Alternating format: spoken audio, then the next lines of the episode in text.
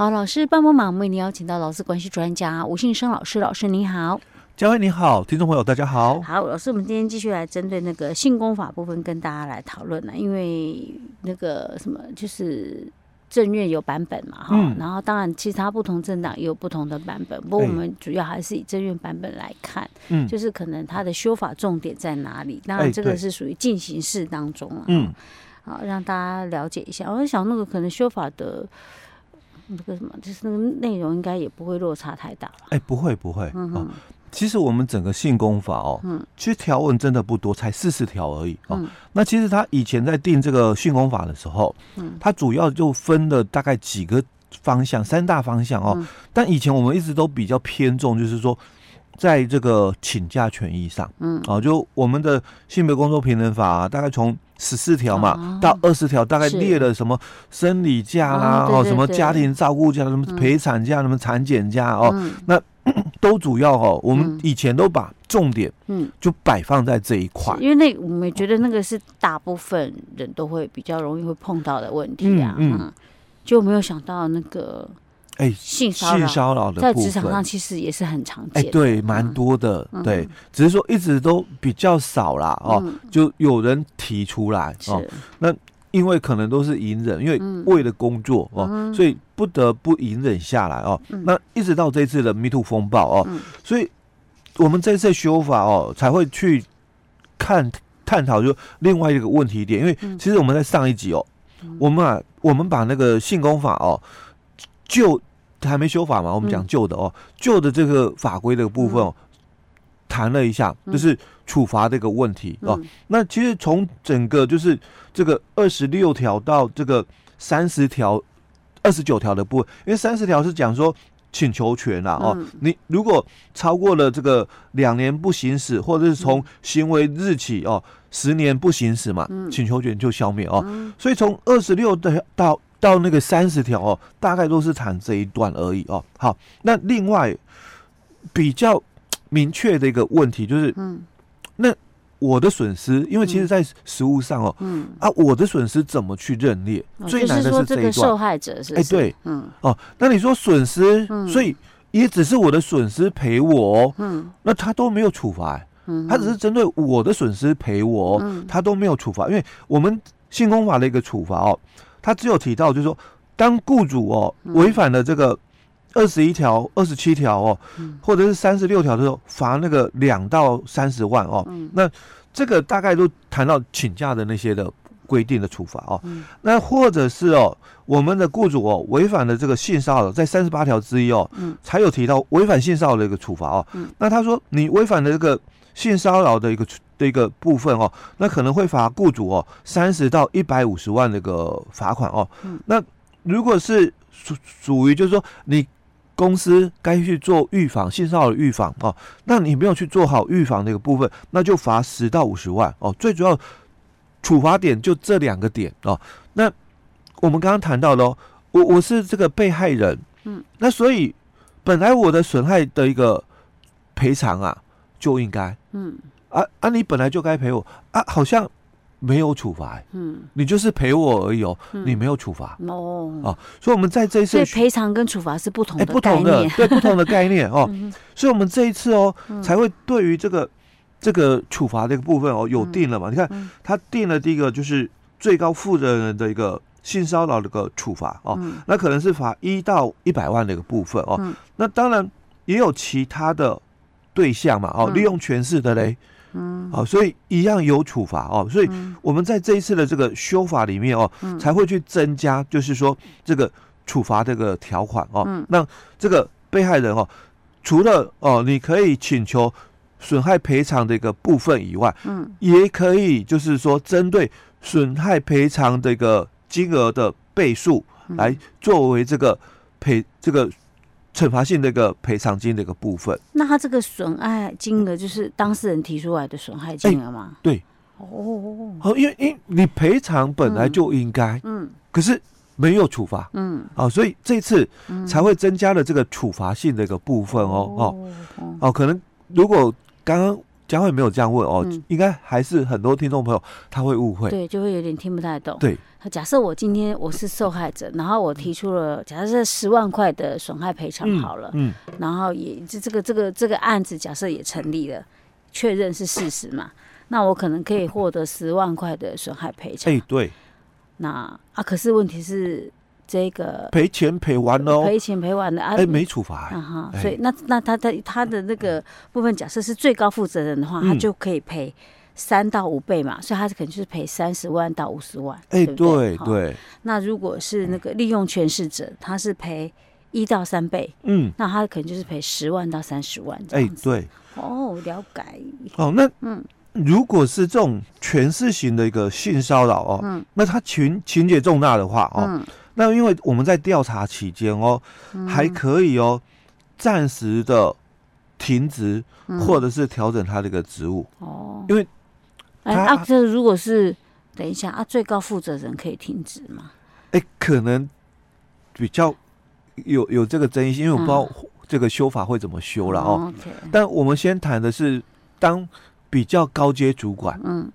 哦，比较高阶主管的时候，嗯。那他因为在做调查哦，嗯。呃，但我说我是副总嗯，哦，对不对？对。那底下的人哦，嗯，哎，对，副总哎，对呀、我还是握有大家的生死生杀大权，暂时先停止，哎，停对，止他的权利，嗯。嗯，就有点像那个褫夺公权一样，就就是剥夺你的一些权利。哎，对，，OK，哦这是在这个处罚的一个部分哦嗯，它有增加了这些的一个处罚性的一个部分哦。那再来就是加强这个雇主的一个防治的意识跟责任哦。嗯，那在这一段哦，他也之后哦也会很明确的哦嗯，去规定，就是说雇主哦不管哦是不是接到正式的申诉，嗯。那你都要有应尽的一个防治这个义务哦。嗯。那因为这一段哦，其实，在我们旧的这个性工法，他也有提到，就是说，嗯。那你要跟公司哦提出这个性骚扰这个申诉啊，那我才能够处理。所以你在跟我提出嘛，当然你要书面，嗯。啊，那如果你不书面，好、他也有提到哦，这个那我公司的那个窗口，嗯，我可能要记录。对，对你的这个申诉的一个部分，嗯。我帮你做记录哦。嗯。那记录完之后，我对你朗读，嗯。朗读你确认没有问题了，让你签名嗯。哦。程序上它有这么一个程序在哦。嗯。好，所以你你是不是接到了正式的一个申诉？嗯。哦，是的话我才要受理嘛。嗯。那所以有有些时候哦，很多的这个受害者哦，嗯。他其实那个当下他已经很委屈哦，嗯。你再叫他走这些所谓的这个什么行政程序的一个作业哦，嗯。其实他其实应该有点就是为难他的一个嗯。部分哦。他叫他再讲一次，哎，对，有的时候再一次受伤，哎，没错，嗯。哦所以基本上啊，哦，就是这里才会去规定说，不管哦是不是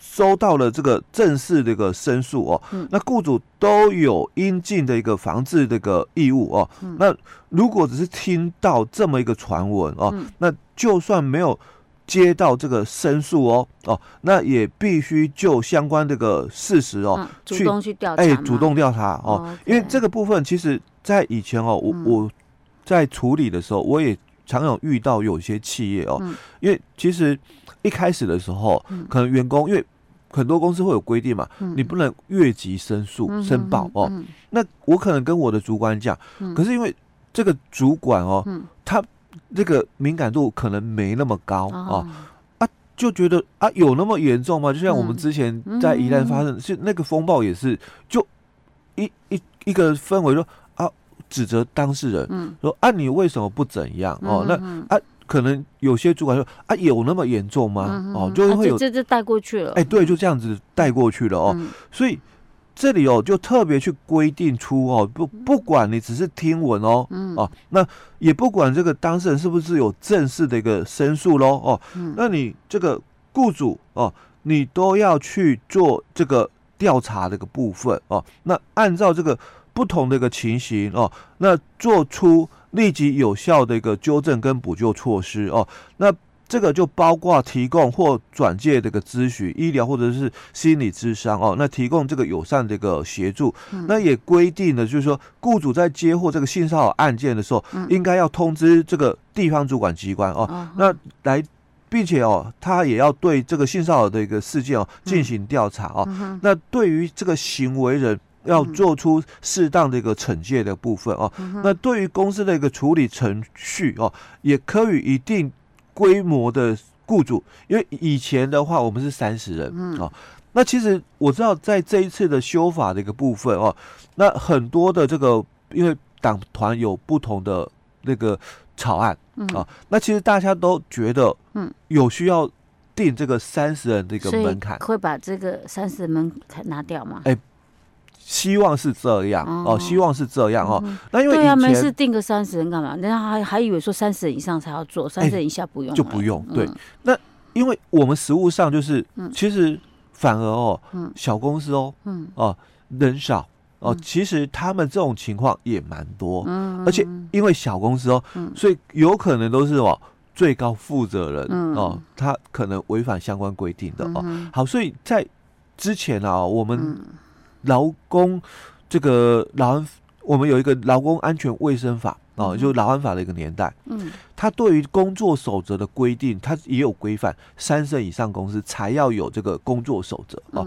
那在后来的修法，就是职业安全卫生法。嗯，所以，在职安法的一个年代哦，就没有这个门槛。嗯，就你不管啊，公司几个员工，你就是要定。有关安全事项的这个工作守则、嗯、哦，所以我觉得啦哦，嗯、应该也是要打破啦、嗯、哦，这个这个方向对、嗯、人数的一个门槛哦。嗯、不过看起来啦，政院版本的哦，嗯、它可能会增加就是十人的门槛，它它会保留那个人数的门槛啊、哦。哦，就三十以上的公司才要定那个办法哦，嗯、原来的那个三十以上的那个是。预防申诉惩戒办法哦，还是维持，它只是增加了就十人以上哦，未满三十人公司要定申诉管道这样子哦，因为从这个正月版本看起来是这样哦，那其他政党的版本哦，我我所了解的讯息是不要这个门槛。嗯，OK，好，看到时候决定会是怎么样？哎，对对对，因为这个毕竟只是草案而已，大家都还在讨论呢，可能还是会做一些修改哈。那另外哦，嗯、最后哦，补充一下哦，嗯、就是说，他也有规定，就是针对了哈、哦，嗯、这个被害人这个保护跟辅助的部分，也明定了哦，嗯、那雇主就是要提供这个转介的一些相关的一个服务哦。嗯、那在这个这个那个申诉或者是这个处理事情的一个期间嘛哦，嗯，针对于申诉人哦，他是可以申请哦。调整这个职务或者是留职停薪的哦，哦，那雇主是不可以拒绝哦。嗯、那如果最后调查嘛属实，雇主要补发他薪资。OK，所以这个如果说假设是放在我们之前依然那个知名的那个案子里面，欸、他的留职停薪就是不能够拒绝了。哎，欸、对，没错，而且最后调查属实嘛，嗯、哦，那这一段薪水因为。本来留职停薪是没薪水的哦，嗯、但因为调查属实之后，雇主要补发薪资。OK，好的，好，老师，我们今天讲到这儿。嗯。